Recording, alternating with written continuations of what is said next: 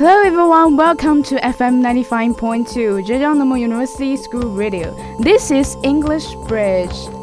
I'm your friend Wendy. Hope you guys didn't forget me.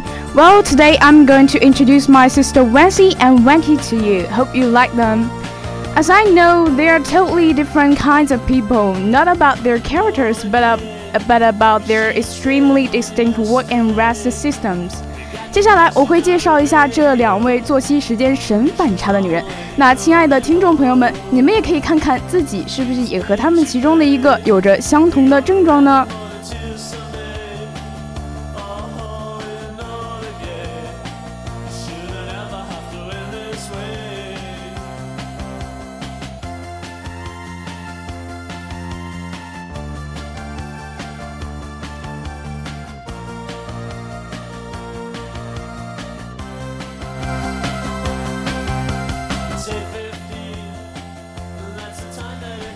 ？Wency is always weary and feels sleepy at night. For her, the bed is like a heaven.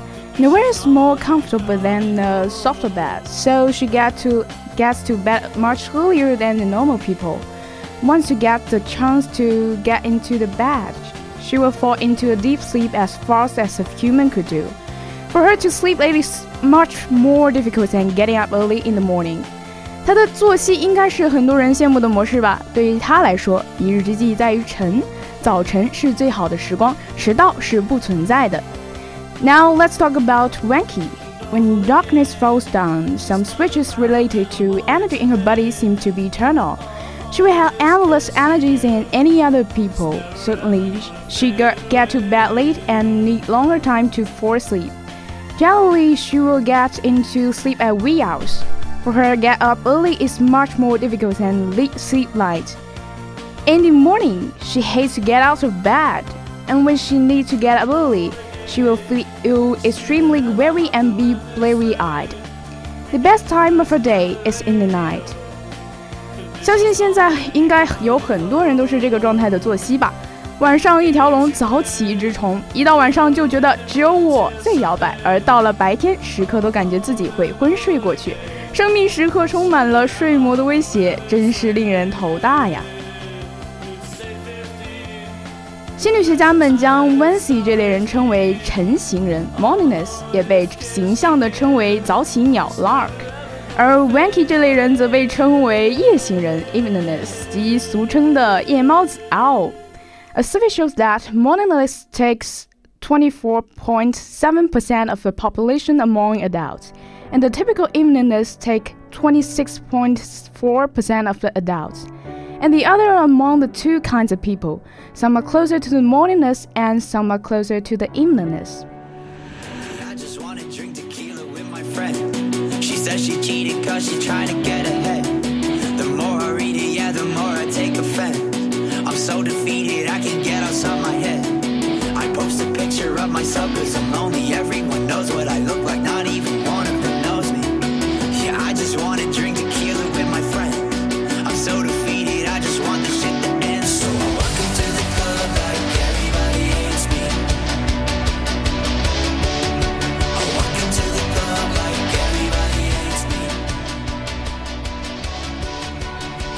heard of the saying that early birds get the worms.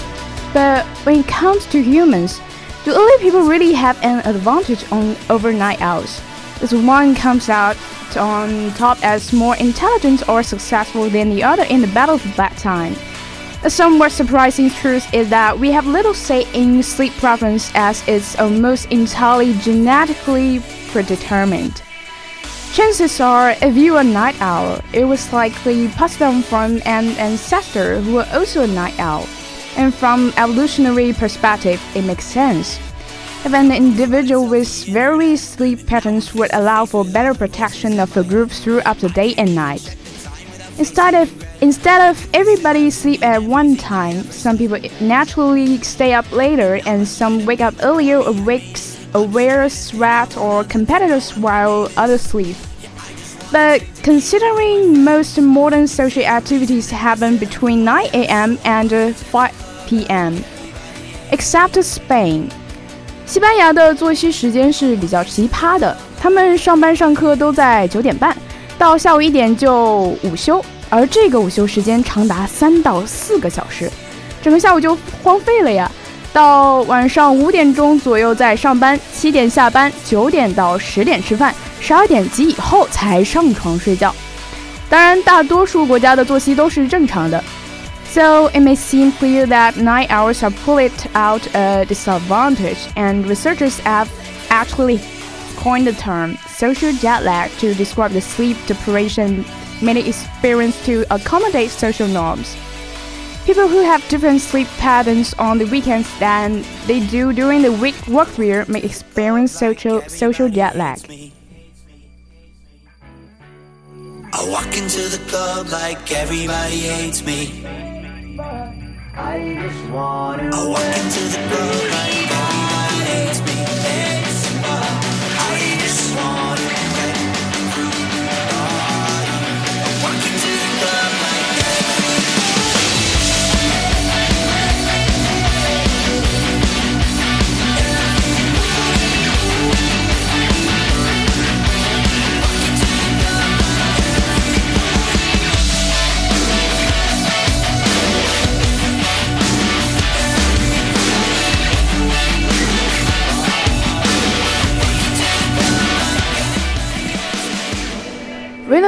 Who coined the term, says social jet lag is brought on by the shift in the sleep schedule that many people experience on their days off, compared to work days. He estimates that it, it affects about two thirds of the population. It goes like this. You don't have to get up for work so you don't bother setting a, the alarm. That means you get up an hour or two later than you might during the work week. Work week. You may also put your bedtime back so you can go out with your friends. As a result, many people get more sleep on their days off than they do during the week, and they sleep on slightly different schedule, a schedule that is closer to their body's natural rhythms. Roenneberg explained that switching sleep schedules this way feels like changing time zones. The behavior looks like if most people on a Friday evening fly from Paris to New York or Los Angeles to Tokyo, and on Monday they fly back. Since this looks like uh, almost a travel jet lag situation, we call it social jet lag, he says.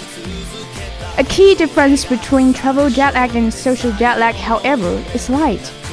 When you arrive in a different place, the sun is coming up and setting at it at a different time, and your body can reset its own clock to match. With social jet lag, the schedule disruption is chronic because a person stays in the same place. 阿教授掷地有声地说：“这种或早或晚的睡眠例行是与生俱来的，并不像人们普遍认为的那样可以单纯的凭意志力来调节。” 早起鸟和夜猫子的分类，在生物学意义上就像苹果和橘子一样，并无优劣之分。那种早睡早起是美德的思想，其实来源于久远的农业社会和早期的工业社会。早起型的睡眠模式在当时的确占有不少的社会优势。虽然在现代社会中，随着生活方式和社会结构的变革，早起的优势已逐渐消失，但是这种陈旧的道德观念残留了下来。至今仍主导着人们对于早起鸟和夜猫子的看法。其实，作为一名夜猫子，并没有什么好自责的，那不过就是一种如头发粗细一般因人而异的生物特征而已。与社会偏见相比，阿教授所关注的重点及身体内部的生物钟与社会规范时间之间的差异，对于夜猫子来说才是更为严重的问题。由它所导致的社会性时差 （social jet lag） 综合症，折磨着像 Wanky 一样惯于晚睡晚起的人们。They have to live a life almost in a different time zone in comparison to their biological biological clock, Roenneberg says.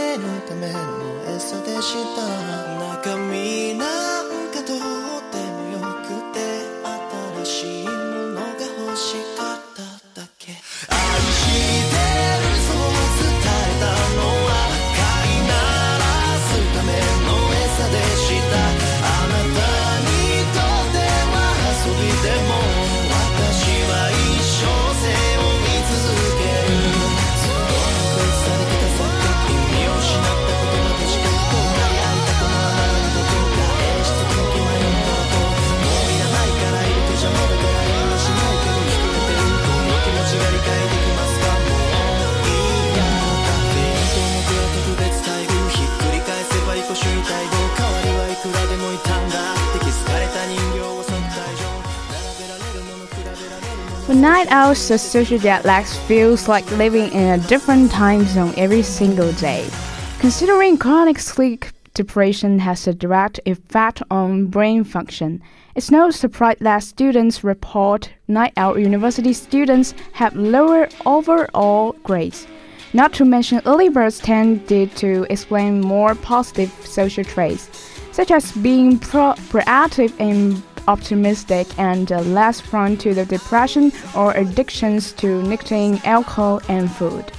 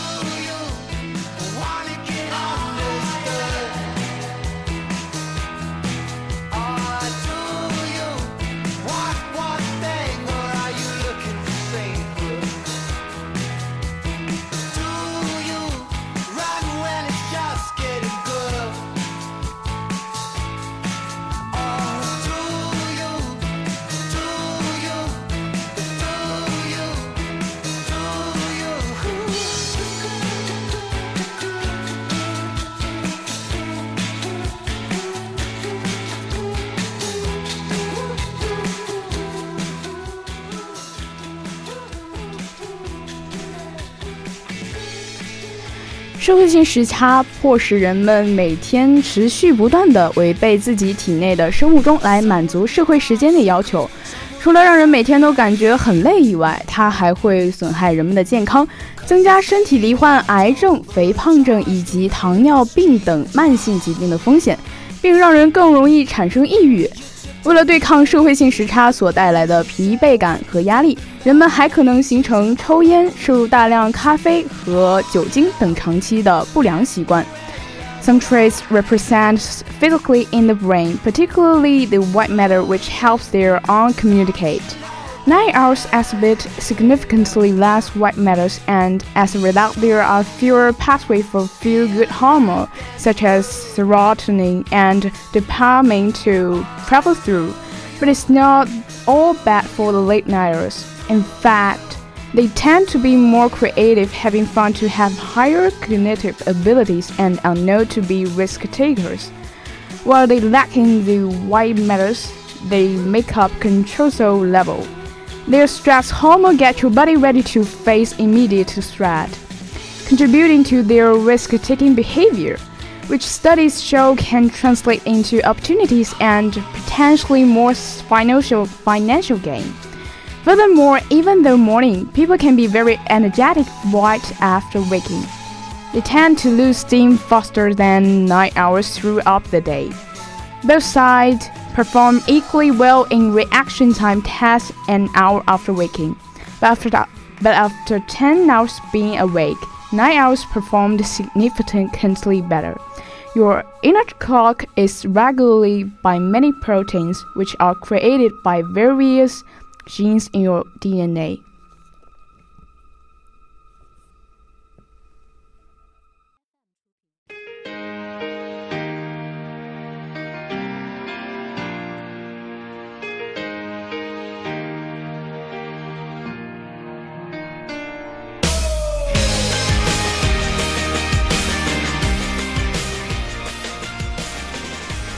在医学上，夜猫子被称为睡眠相位后遗症。新一期的《美国细胞杂志》发表的一项研究发现，一种名为 Cry1 的基因特定位点出现变异之后，人体的生物钟就会发生改变。通常情况下，Cry1 基因变异的人要比一般人晚睡两到两点五个小时。As crazy as it seems, scientists also find a collision between the same genes in your time of death. The early risers were more likely to die around 11 a.m., while the night owls more, were more likely to die before 6 p.m. What about teenagers? It's true most tended to be the night owls due to the hormone changes during puberty, but this trends to end out into your genetic default as you enter adulthood. So, well, mm, there may be some truths to early birds getting the worm. Night owls aren't exactly lag- lagging behind in life, they're just lagging behind in time.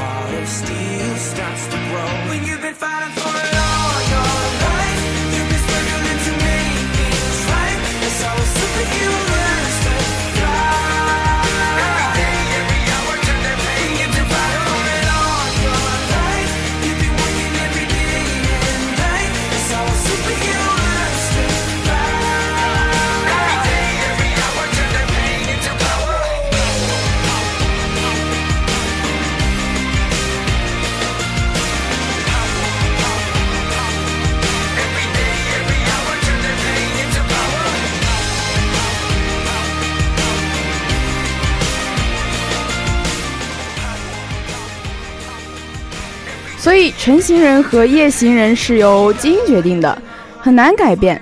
除了在作息时间上面的区别，他们在人格、认知、情绪和行为上面也有很大的不同。经过学者们的调查、发现与归纳总结，得出了以下几个结论。一夜行人的开放性和外向性水平更高，而晨行人的情绪稳定性水高水平更高。It is to say the mornings are more responsible and easier to be considered to be easygoing. The night owls like fresh and exciting things, and they prefer to take part in social activities. But they are more likely, more likely to be considered to be hard to get along with. 第二点。 晨行人的思维方式更为具象，而夜行人的思维方式则更为抽象。夜行人的思维方式往往给人感觉更不接地气，更形而上。在某种程度上，夜晨行人更倾向于归纳，而夜行人则更擅长于演绎。A third one, the locks are more conservative and the night owls are more creative. 第四点，夜行人往往在短时记忆、认知能力，尤其是在空间认知能力上表现得更好，智商也更高。但是那些晨行人却有更优异的学习成绩。乍看这一结论似乎难以理解，但是这可能是因为当前的社会规范对于晨行人更有利，夜行人的作息则常常常让他们遭遇诸多不便。尤其是学校的学习多以白天的时间为主，这使得夜行人往往在上课时状态不佳，注意力难以集中，所以他们的学习成绩往往不如那些在白天状态更好的晨行人。第五点，Larks are more optimistic than night owls。前者在生活中也更少的感到压力、抑郁或者是焦虑，而后者则更多的感受到了负面情绪。The stars may fall apart, but I stay solid. This is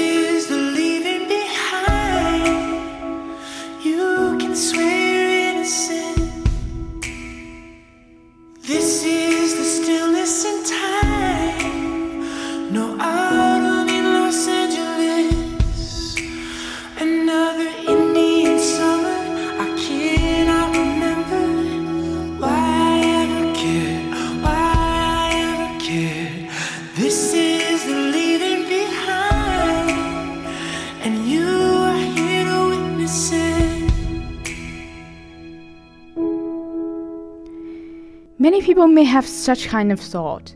I'm a night owl too. Why I don't have any talent? It is because the, they work and study at night, but you are just playing your mobile phone. Of course, of course, as the world is changing, more and more people can work at night, so it may provide some opportunities for night, night owls to show their talent. 不得不感叹，基因实在是太强大了。 所以，作为夜猫子的朋友们，没有必要勉强自己改变生物钟，也没有必要做闹钟的奴隶。Just do what you can do, and the better life is at your door.